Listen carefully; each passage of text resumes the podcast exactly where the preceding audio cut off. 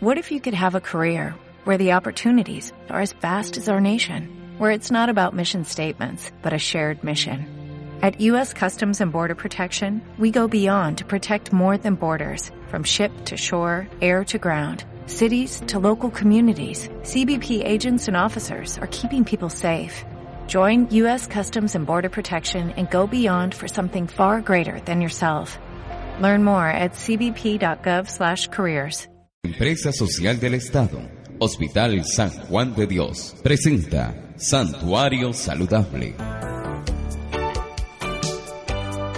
Saludo cordial a toda la amable audiencia. El día de hoy las acompañamos las nutricionistas del hospital, Andrea Duque, quien les habla, y mi invitada Eliana Arango, nutricionista dietista en formación.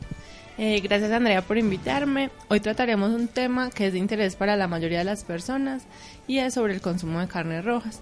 Aprenderemos a reconocer cuáles son y qué nutrientes nos aportan. Eh, entonces, para que comencemos, debemos saber que alrededor del consumo de carnes rojas hay muchos mitos. Y es por eso que es importante entender los nutrientes que la componen y la función de estos para que nuestro cuerpo funcione bien. Hay que recordar que con todos los alimentos se debe tener cuidado eh, en la cantidad que consumimos, pues grandes cantidades pueden traer graves consecuencias para la salud. Recuerden siempre seguir las recomendaciones de los profesionales para tener una alimentación saludable. Entonces, para que continuemos, eh, Andrea, cuéntanos nos aportan las carnes rojas. Bueno, al igual que todas las carnes, las carnes rojas nos aportan principalmente proteína, pero los nutrientes más importantes en carnes rojas son la vitamina B12 y el hierro. Ahorita vamos a ver un poquito qué es la proteína y para qué sirve. Eh, con respecto a lo de que aporta vitamina B12 y el hierro, es por esta razón que las personas que tienen anemia o que están en riesgo de padecer anemia deben incrementar un poquito el consumo de estas carnes. El término carne roja hace referencia en general a la carne de res, a la carne de ternera, de cerdo o de chivo, entre otros animales que en general se reconocen como mamíferos, es decir, que cuando son pequeños se alimentan de leche materna. Adicionalmente, la carne también se clasifica en muchas ocasiones por su contenido en grasa y se diferencia así entre carnes magras, que son las carnes que llamamos pulpas, y las carnes grasas o la carne que conocemos como carne gordita. Como primera recomendación debemos siempre preferir las carnes sin gorditos para evitar los problemas de salud. Eliana, continuemos entonces contándole a nuestra audiencia para qué sirven esos nutrientes en nuestro cuerpo. Sí, claro. El nutriente principal de las carnes es un componente llamado proteína el cual es indispensable para la formación de los músculos y de todos los órganos de nuestro cuerpo. También está la grasa. Eh, la carne pulpa aporta grasa, pero en menos cantidad. Dentro de estas grasas está el colesterol, el cual se encuentra en todos los alimentos de origen animal. Eh, por ejemplo, en el huevo, en la leche, todas las carnes tienen colesterol. Pero el colesterol tiene diferentes y también importantes funciones en el organismo, como participar en la formación de hormonas y de la bilis durante toda nuestra vida, pero también es importante para proteger nuestras células. Sin embargo, la ingesta de colesterol debe ser controlada porque un exceso puede enfermarnos. El colesterol es muy importante en la infancia porque las hormonas para el crecimiento están activas, sin embargo tampoco se puede presentar excesos de este. El consumo excesivo de carnes rojas es un factor de riesgo para desarrollar enfermedades que afectan el funcionamiento del corazón. Esto debe principalmente a que algunos cortes de carnes aportan cantidades importantes de colesterol y grasas saturadas. Eh, también aporta, eh, la carne también aporta vitaminas y minerales. Es buena fuente de hierro, como nos estaba diciendo Andrea, que es lo que hace que se prevenga pues como tener anemia el zinc y el fósforo también participan en muchísimas funciones de nuestro cuerpo, pero principalmente lo necesitamos cuando estamos creciendo. O sea que los niños necesitan más zinc que en un adulto, por ejemplo. Las carnes eh, también aportan vitaminas del complejo B, entre ellas la tiamina, que es la vitamina B1, la riboflavina, que es la vitamina B2, la niacina, que es la vitamina B3, y la vitamina B6 y B12. Los alimentos de origen animal son la única fuente de vitamina B12 eh, además es también fuente de vitamina E y nutrientes importantes para el, correcto funcionamiento de nuestro cuerpo.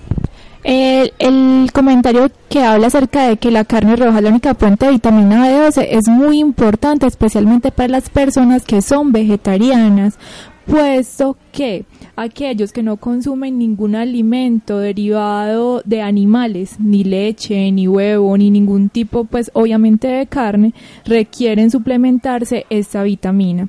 Las, las deficiencias de vitamina B12 afectan de forma considerable el funcionamiento del cerebro, la memoria y pueden causar demencia. Entonces las personas que no consuman ningún alimento de origen animal, ninguno, deben suplementarse con vitamina B12, pues no hay en la naturaleza ninguna otra fuente de esta vitamina.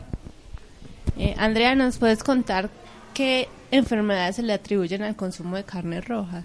Estamos hablando acá sobre todo de los mitos pues que hay al respecto de las carnes rojas o de los temores que, que se infundaban en, en tiempos anteriores.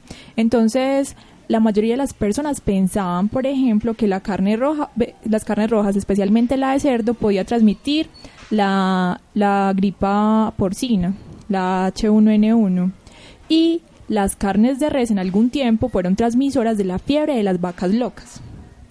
También se asocia el consumo de estas carnes con el desarrollo de cáncer y con la enfermedad cardiovascular. Es importante saber que todo lo que comemos en exceso puede llegar a hacernos daño y debemos conocer el trasfondo de la asociación de estas enfermedades con el consumo de carnes rojas, en especial la carne de cerdo que ha sido como la que más mala fama ha tenido a lo largo de la historia.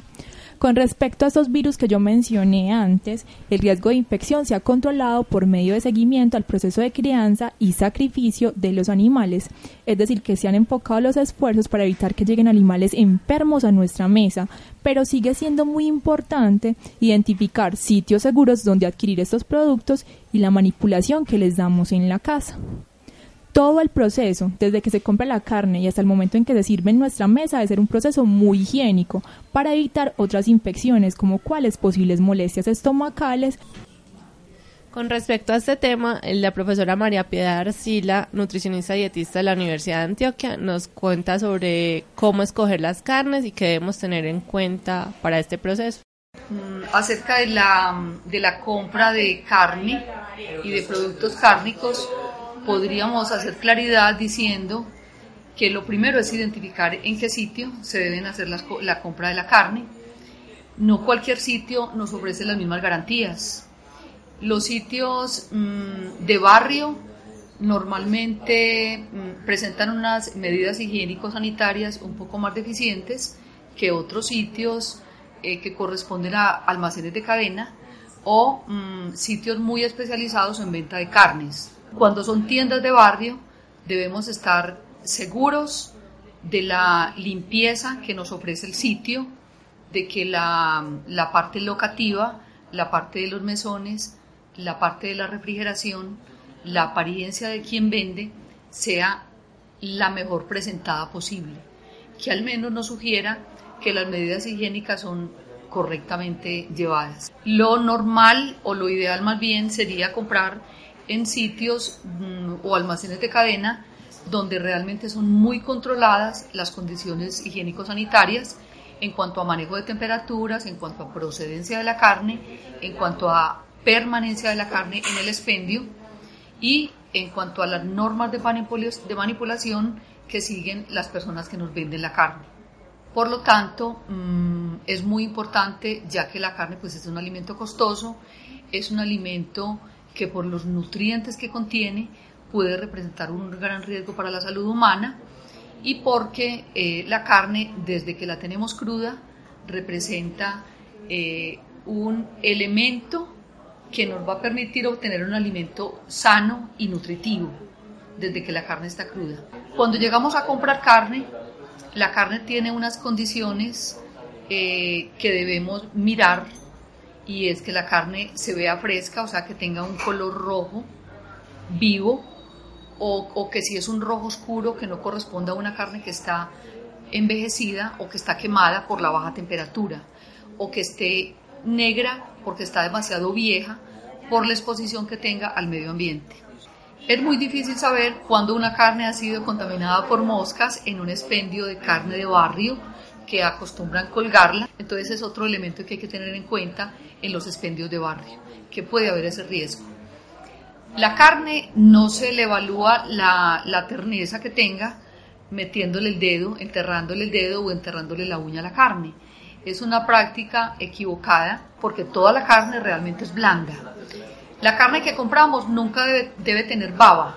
Al tocarla eh, suavemente con los dedos no debe presentar hilos de baba o viscosidad, porque sería un criterio negativo que debemos evitar en la compra de la carne. Y siempre cuidar que el olor de la carne sea natural, que no sea un olor fuerte, diferente al propio de la carne. Otra cosa importante es el color, en el color que no tenga ninguna mancha, manchas blancas o manchas verdes no deben estar presentes en la carne. El olor, la frescura, no deben haber, la carne siempre debe estar refrigerada. Cuando vayamos a un expendio y veamos que la carne está, al tocarla con la mano suavemente, está a temperatura ambiente, es algo que debemos evitar porque nos podría indicar que la carne ha tenido, ha estado expuesta a una temperatura de riesgo para el consumo humano.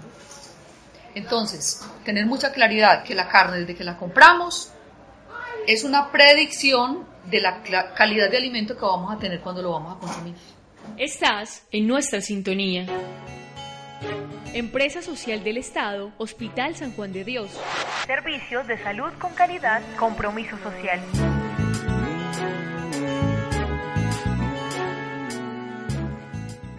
Eliana, ¿cuál es la relación que tiene el consumo de las carnes rojas y la enfermedad cardiovascular?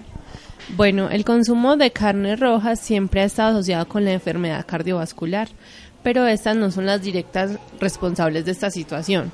Lo realmente peligroso es la forma de preparación de las carnes y la cantidad en que consumimos. La Organización Mundial de la Salud nos recomienda que el consumo semanal de este tipo de carne sea entre 300 y 500 gramos, es decir, unas 4 o 5 porciones a la semana, considerando que una porción se obtiene de dividir una libra en 5 partes iguales. O sea, yo le digo a mi carnicero donde la compro que me parta la librita en 5 partes iguales y esa es una y cada pedacito es una porción que me debo consumir. El resto de proteínas se debe obtener de carnes blancas, por ejemplo el pollo y el pescado. Y de leguminosas que son el frijol, las lentejas, la soya, el garbanzo, entre otros alimentos. Recordar que estos últimos siempre deben ir mezclados con cereales como el arroz o el maíz.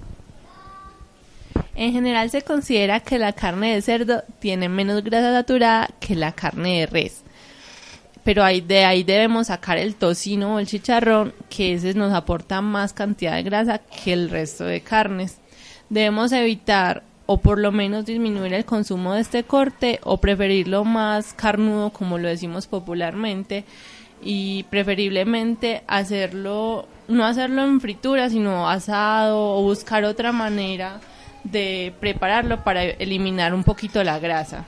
Yo voy a hacer una puntualización acerca de lo que es una grasa saturada. Hemos estado hablando de diferentes tipos de grasa, ¿cierto? Entonces, nosotros requerimos el consumo de grasas, pero hay unas que debemos controlar. Estas son el colesterol y las grasas saturadas. Las grasas saturadas son las grasas que vemos a temperatura ambiente sólidas. Por ejemplo, que la manteca es una grasa saturada. El problema de esta grasa es que asimismo se comporta dentro de nuestro cuerpo, por decirlo de alguna manera, y podría eh, ocasionar taponamientos de las venas y las arterias, ¿cierto? Eso podría favorecer que, que nos diera un infarto, por ejemplo. Andrea, entonces cuéntanos eh, si influyen las formas de preparación de la carne en que seamos más propensos a sufrir de una enfermedad. Sí, claro, lo primero que se debe tener en cuenta, como ya estábamos mencionando, es la elección del corte más adecuado. Hay de todos los precios y para todos los gustos, pero debemos procurar elegir cortes bajos en grasa y pedirle al carnicero que nos los dé lo más pulpito posible. Luego de esto es importante cuidar el tamaño de la porción. Lo, lo, recomendable puede ser el equivalente a la palma de la mano, esto es sin contar los dedos. Porque hago esta aclaración, ahorita Liana nos contaba que más o menos una porción es decir, una libra en cinco partes iguales, ¿cierto? Eso es una porción para un adulto, pero una porción para un niño, dependiendo de la edad, va a ser muchísimo más pequeña. Entonces esto puede ser una forma también fácil de recordarlo, ¿cierto? Si en nuestra casa solamente hay adultos, vamos a la carnicería sin problemas y pedimos que nos la partan en cinco partes iguales la libra. Ahí no tenemos problema.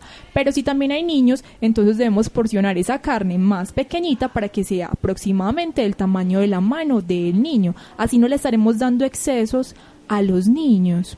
Y por último, elegir formas de cocción donde no se utilice mucha grasa, como por ejemplo cuáles formas de cocción son las más adecuadas, el cocido o el asado.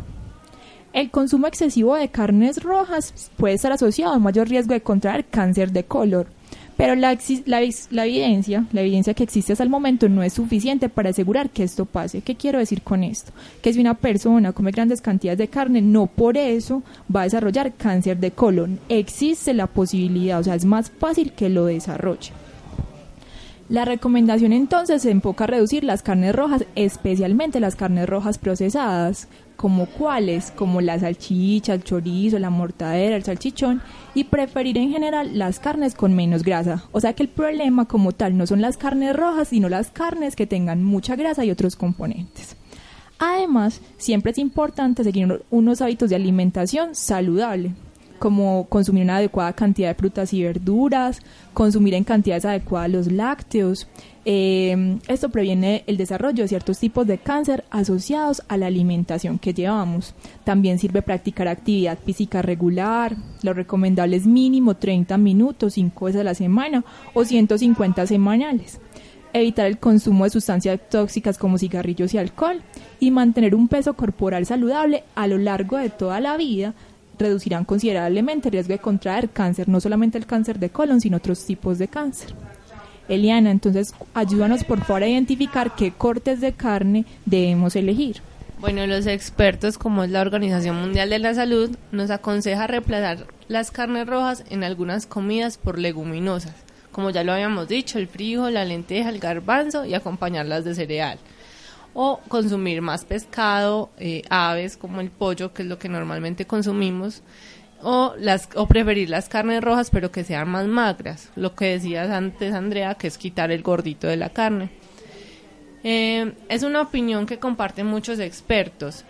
Sin embargo, se considera que es más aconsejable consumir pollo sin piel o conejo que otras carnes. El conejo es la carne que menos colesterol nos aporta pero es importante destacar que entre las carnes rojas no todas tienen mucha grasa, la clave está en la elección que realizamos.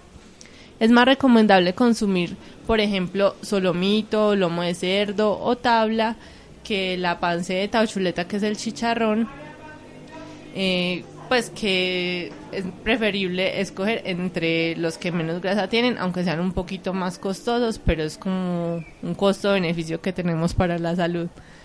Las últimas guías eh, dietarias de referencia señalan además que no conviene comer de forma frecuente carnes procesadas, como lo decía antes, los embutidos, la mortadela, las salchichas, el jamón, eh, porque tienen unos posibles riesgos para la salud a largo plazo por su alto contenido de sodio. El sodio es la, la misma sal que consumimos que nos puede generar, por ejemplo, una hipertensión o alguna otra complicación debemos preguntar en la carnicería qué carnes contienen menos grasa y así podemos mejorar un poquito nuestra alimentación.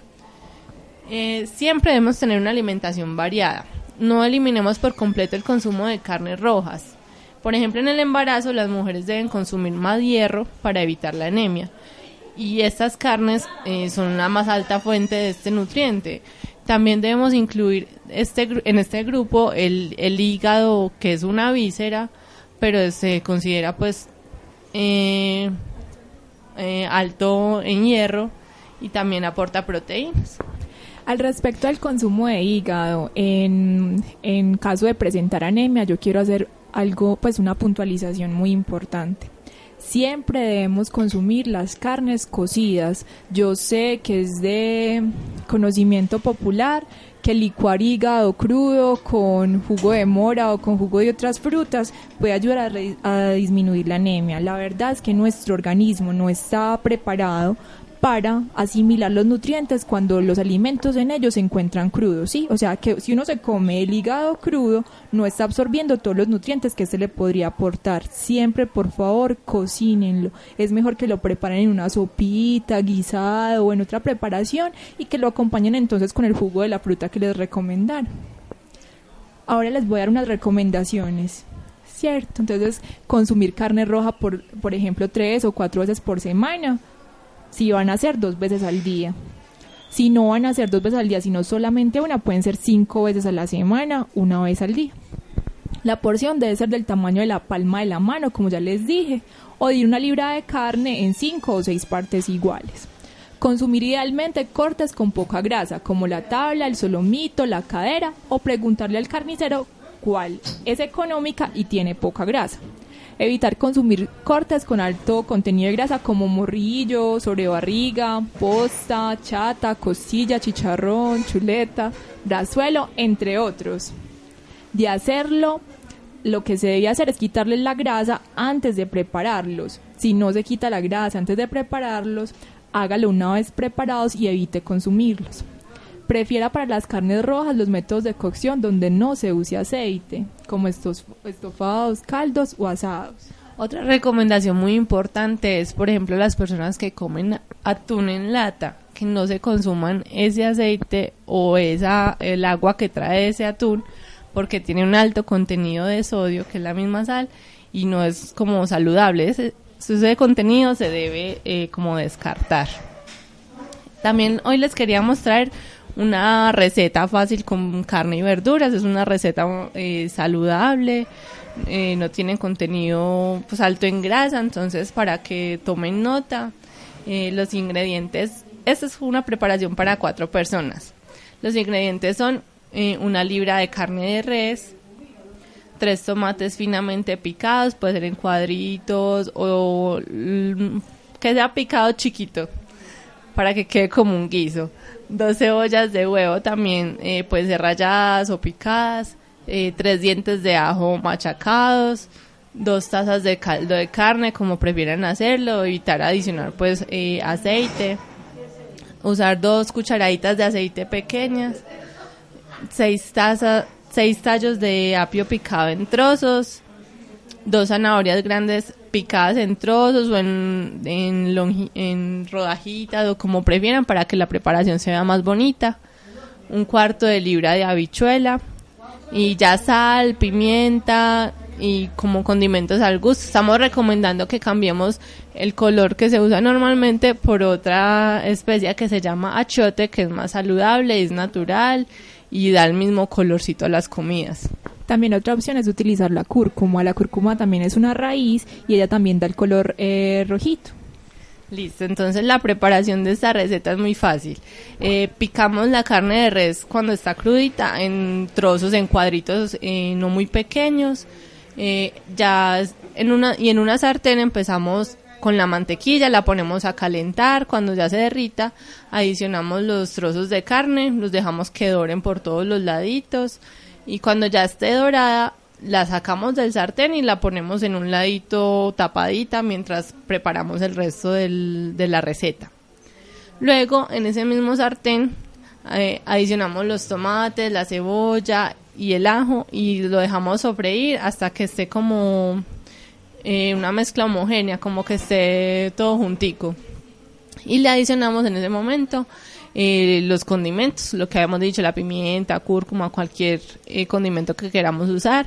Y, y, en ese momento agregamos otra vez la carne y el caldo que teníamos separados hasta que se cocine completamente la carne.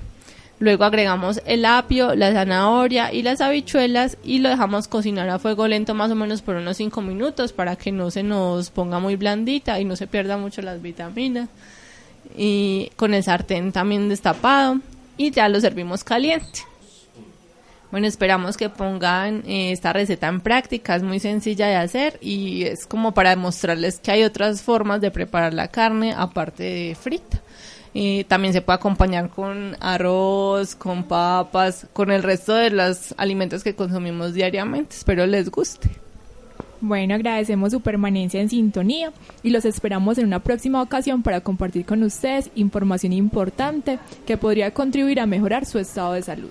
Muchas gracias por escucharnos. Esperamos que el programa haya sido de su agrado y recuerden seguir nuestras recomendaciones. Si tienen alguna duda, con mucho gusto, los profesionales eh, de nutrición o de cualquier otra especialidad en el Hospital San Juan de Dios, le estaremos dispuestos a resolverlas. Gracias por permanecer en nuestra sintonía de la empresa social del Estado Hospital San Juan de Dios. Antes de finalizar nuestro programa, queremos informarle a toda la comunidad que debido a los trabajos de remodelación de urgencias en nuestra institución, el servicio farmacéutico ha sido reubicado definitivamente. Por eso los invitamos a ubicar el servicio de farmacia en la esquina junto a la entrada del parqueadero Las Ambulancias en dirección hacia el sector de la Chapa, concretamente diagonal a la bomba de gasolina. Entonces allí en una esquina queda reubicado definitivamente el servicio de farmacia para que estén muy pendientes de dónde encontrarlo con facilidad.